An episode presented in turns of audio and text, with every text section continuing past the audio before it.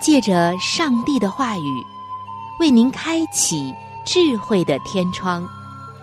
每期话题的分享，让您感受心灵的阳光，探讨生活的每个层面，体贴心灵的每次触动，为您疲惫的心找一个可以安歇的家园。各位亲爱的听众朋友。这里是由希望之声福音广播电台为您带来的福音节目《触动的心灵》，我是您的朋友春雨，非常高兴我们能够相会在这里，一同来分享上帝的爱。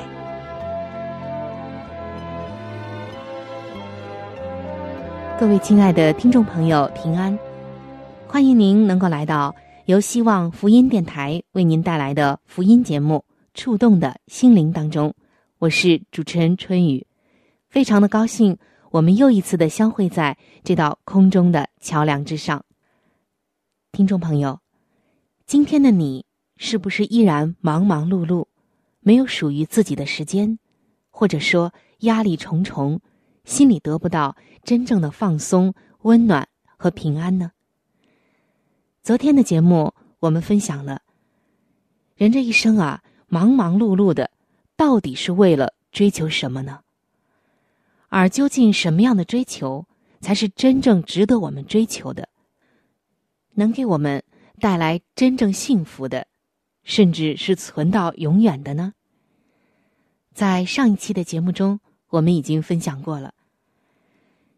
但是，当我们分享着这样的话题的时候，不由得就在想了，我们人存在的目的又是什么呢？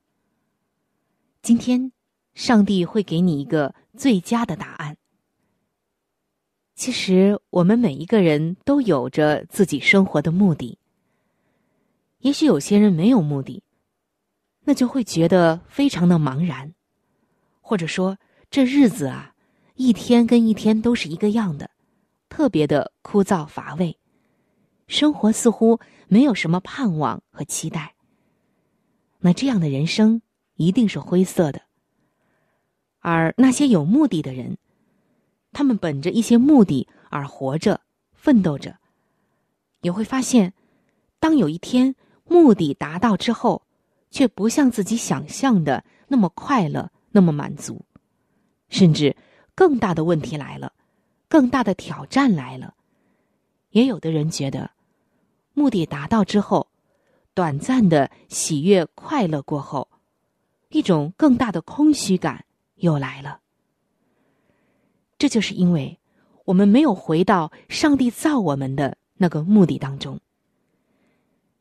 有一位牧师告诉我们说：“有人问我，人生的目的是什么？”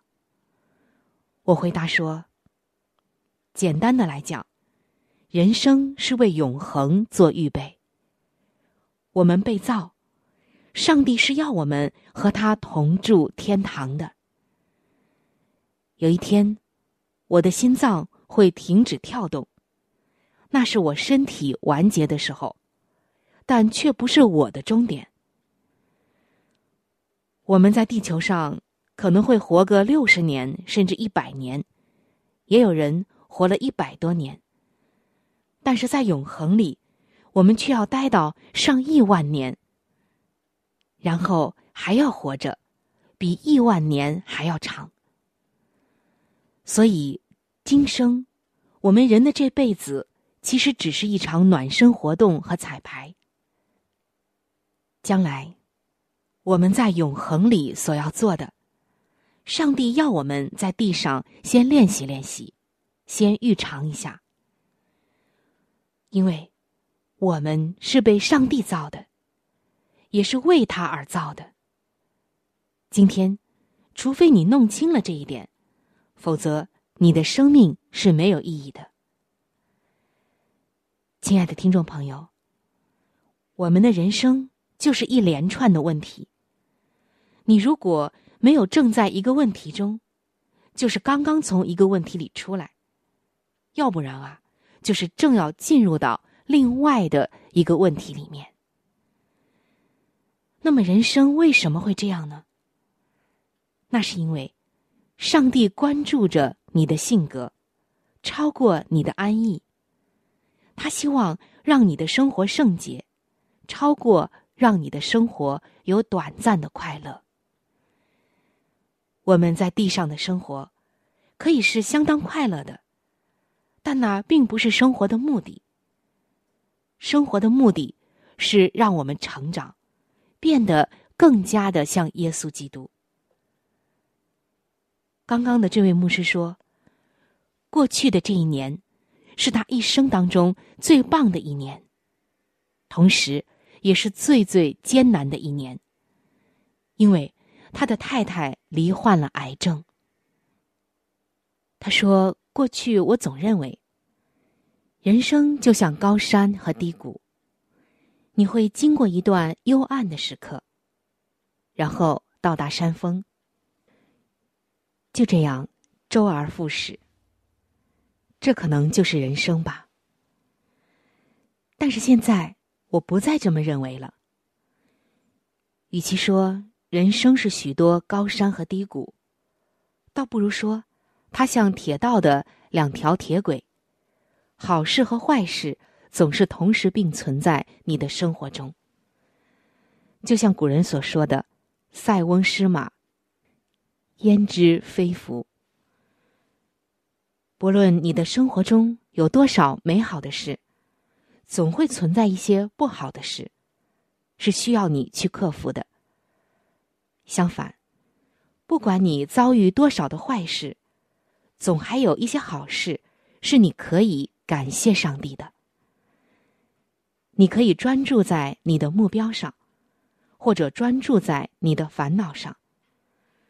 如果你专注在自己的烦恼上，你将成为自我中心，心里充满着我的烦恼、我的问题、我的痛苦等等。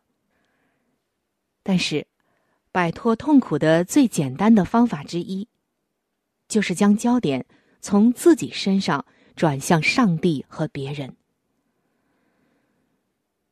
这位牧师说：“当时虽然有成千上万的人为他的太太代祷，但是他们也发现，上帝并不打算透过超自然的方式医治他的太太，或者让他感到轻松一点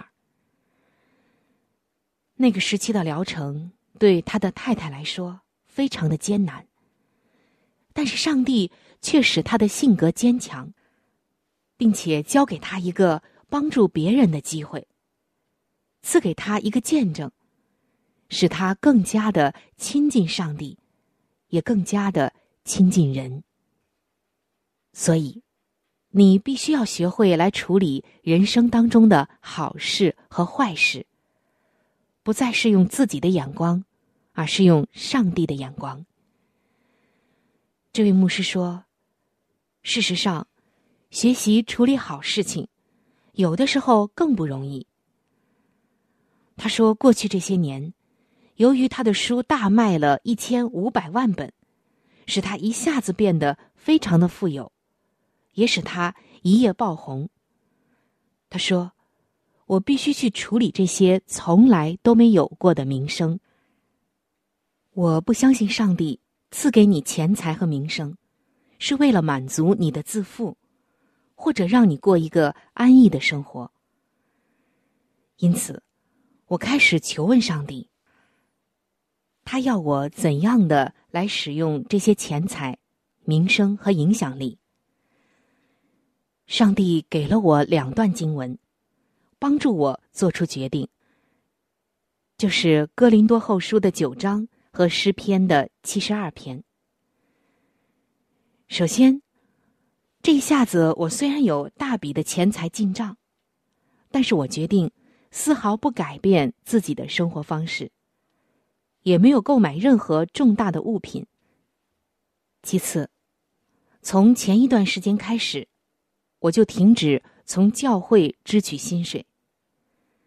第三，我成立了基金会，帮助一项我们称之为“和平方案”的计划，来拓宽教会、装备领袖、帮助穷人、照顾病人和教育下一代。我需要问一问我自己：我要为什么而活呢？钱财、名声，我要被什么所驱动呢？是压力、罪恶感，还是苦读呢？物质主义，还是要受上帝在我身上的目的所鞭策、所驱动呢？我知道，我所做的一切的目的，都是为了上帝在我身上的目的和旨意。亲爱的听众朋友，今天，上帝把我们放在这个地上。不是只要我们做完一张代办的清单，或者满足自己的欲望，他关注着我们，超过我们所做的。人存在的目的是什么呢？上帝给你的最佳答案就是实现他在你身上的那个目的。这就是你存在的目的所在，这就是人生最佳的答案。这就是你为什么存在在这个地上。因为上帝在你身上有一个美好的计划和使命，这也就是你人生最大的幸福和价值了。耶稣说：“我就是道路、真理、生命。凡跟从我的，就不在黑暗里走。也许奔走天路的道路上。”会遇到许多的艰难险阻，可以说是风雨兼程。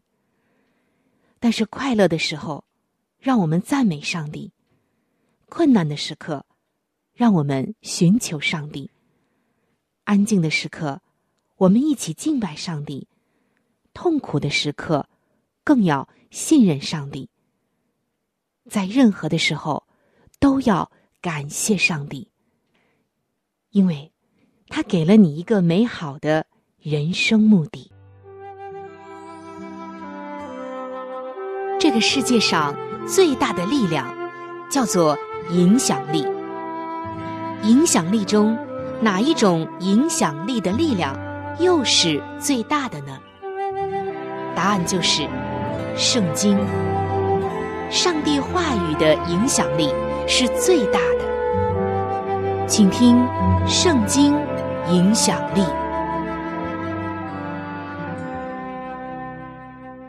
各位听众朋友，欢迎来到《圣经影响力》的时间，我是主持人春雨，欢迎您的到来。在圣经当中有一段话语非常的美好，是对于真爱的描写。听众朋友，说到真爱，你会怎么解释呢？你觉得什么样的爱才是真爱呢？我们人的解释都不够完美，而圣经这一段话的解释才是最完美的。我们一起来听一听。这段话记载在新约圣经的哥林多前书十三章的四到八节。经文写道：“爱是恒久忍耐，又有恩慈。”爱是不嫉妒，爱是不自夸，不张狂，不做害羞的事，不求自己的益处，不轻易发怒，不计算人的恶，不喜欢不义，只喜欢真理。凡事包容，凡事相信，凡事盼望，凡事忍耐，爱是永不止息。这真是对爱的最好的、最完全、最完美的解释了，亲爱的听众朋友。说到“爱”这个字，似乎啊，它是一个使用频率很高的字。每一天人们都在说，都在用，但同时，它也是一个让人黯然神伤的字。原因就是，我们常常误解或者滥用了爱。比如，把依赖当成爱的人，到头来反而失去了自由；把爱自己当成爱别人的人，仍然无法跳出自我中心的陷阱。有一个人，因为工作需要，经常的出差。每次在外面，总是接到女朋友的电话，女朋友总是问：“你现在好不好啊？有没有想我呢？”如果这个人回答说：“好的很，很开心。”他的女朋友就会很伤心的说：“你都不想我，你一个人都这么开心吗？”听到这儿，他就非常的困惑，在想：难道我必须说，我现在糟透了？所以，太多的时候，我们把依赖当成了爱，觉得爱就是两个人甜甜蜜蜜，谁也缺不了谁。当自己看到别人没有自己也活得很好的时候，内心就会莫名其妙的生气，觉得对方不爱自己了。这种人往往也很难自己一个人很好的独处，因为他其实不是真爱，而是依赖对方。真正的爱是给对方自由，也给自己自由。就像诗人飞马的诗歌写的：“打开笼门，让鸟儿飞走，把自由还给鸟笼。”还有的人把爱自己当成了爱别人，有没有过这样的情况呢？有的时候，你真的会看到一个人发一条短信给他的女朋友说：“我好爱你。”但是。发过消息之后，却一点点对方的回应都没有。于是他就开始着急了，等待，焦急，再等待。一分钟可能要看三次手机。但想想看，你是在表达你的爱吗？如果是，为什么你这么焦虑呢？还是其实，你是在等待他回短信说？我也很爱你呢。虽然彼此相爱的双方听到对方也说我爱你，这当然是很正常、很能让人理解的一件事。但是，你有没有对别人说过这样的话？我对你这么好，你却都不听我的话。你的父母亲有没有对你说过？我这样为你累，为你操心。你却让我这么伤心，也不回报我该有的。这些话听上去是爱的表达，但其实是一种要求与责备。翻译过来就是：我对你这么好，所以你必须听我的话。我这样为了你，你不能让我伤心。想想看，究竟是爱谁呢？再有，我们往往误会的一件事情，就是喜欢不等于爱。你的孩子得了一百分，你很高兴，对他说：“你得了一百分，妈妈好爱你啊。”但是，当他只有六十分的时候，你又会说什么呢？你会不会生气的说：“怎么这么低？妈妈不喜欢你了？”这样，你的孩子很快就学会一件事：妈妈不是爱我，而是爱我的分数。他会把喜欢和爱混为一谈。我们天天都在说爱，但是对于爱，对于真爱，我们知道的太少了。听众朋友，每天你觉得自己在爱的那些时候，有多少？是真的爱呢？圣经说，爱是恒久忍耐，又有恩慈。爱是不嫉妒，不自夸，不张狂，不做害羞的事，不求自己的益处，不轻易发怒，不计算人的恶，不喜欢不义，只喜欢真理。凡是包容，凡是相信，凡是盼望，凡是忍耐，爱。是永不止息。这是圣经给出的真爱。今天，你的爱是这样吗？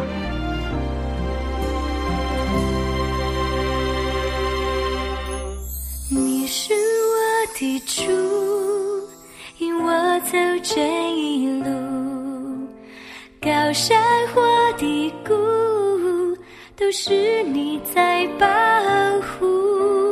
万人中唯独你爱我，认识我，永远不变的许，这一生都是祝福。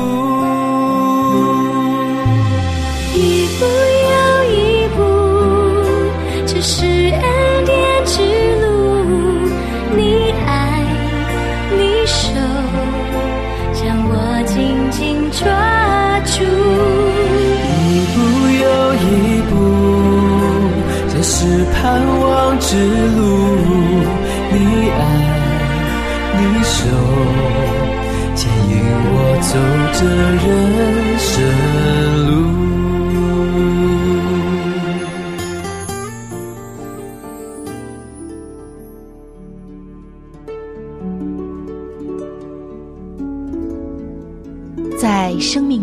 最艰难的日子里，上帝让我每日和他亲近，经历他的同在。借着每日灵修，他使我走出了生命的低谷，一次又一次的使我重新找回了新的生命和喜乐的泉源。上帝借着每日灵修，来证明他的同在、看顾和关怀，使我与他建立起更加亲密的关系。要想有健康的属灵光景，就需要每日与主同行。请您与我一同进入每日灵修。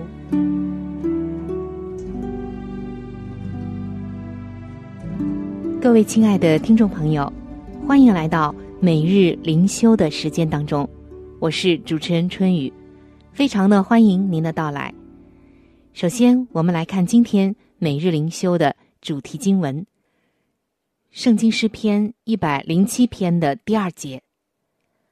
愿耶和华的赎民说这话，就是他从敌人手中所救赎的。今天每日灵修的主题叫做。他改变我的生命。听众朋友，电脑先驱贾伯斯在二零一一年过世。当时，超过一百万来自世界各地的民众纷纷在网上向他致敬。多数人说，贾伯斯如何改变了他们的生活？因为贾伯斯的创新发明。使他们的生活不再一样，因此，他们想表达感激和哀悼。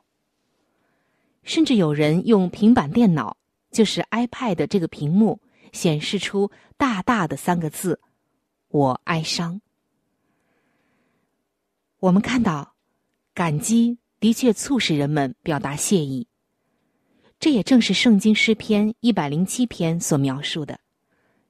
愿耶和华的赎民说这话，就是他从敌人手中所救赎的。这篇诗所描述的主题，是写了在极大的危难中被主搭救的百姓。他们有些无家可归，又饿又渴；有些违背了上帝的话语，还有一些因走投无路而呼求上帝。这些人。全部都被上帝拯救，所以诗篇又说：“但愿人因耶和华的慈爱和他向人所行的奇事，都称赞他。”亲爱的弟兄姐妹，当我们思想上帝伟大的爱，他差派耶稣基督为我们死而复活的恩典，还有他救我们脱离困境，我们就禁不住要赞美他。而且渴望告诉别人，他如何改变了我们的生命。上帝为我们做的一切，使我们心中充满赞美，全因他差派他的独生爱子前来，改变了我们生命的焦点和意义，使我们感激上帝所赐的救恩，更驱使我们向人做见证。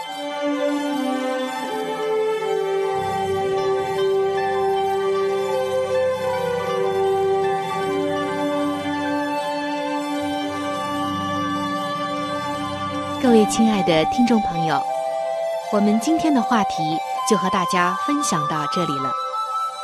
如果您有什么样的触动、感想，或者是其他的建议、意见，以及美好的经验和见证，在这里我是非常的欢迎您能够来信与我联系。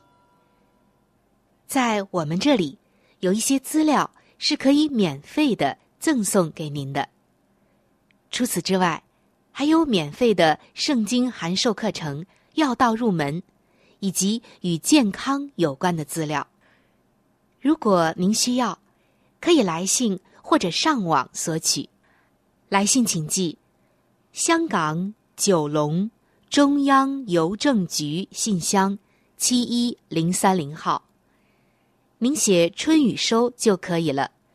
春是春天的春。雨是雨水的雨。如果您是用电子邮件，请记我的电子邮箱。我的电子邮箱是 c h u n y u，就是春雨的汉语拼音。接下来是小老鼠 v o h c 点 c n。非常的欢迎您能够来信或者是发电邮和我联系，可以说一说你听过节目之后的一些感受，或者是索取您所需要的资料。亲爱的听众朋友，本期触动的心灵节目到这里就要和您说再见了，非常的感谢您的收听，下期节目我们再会，愿上帝赐福您。和您的全家。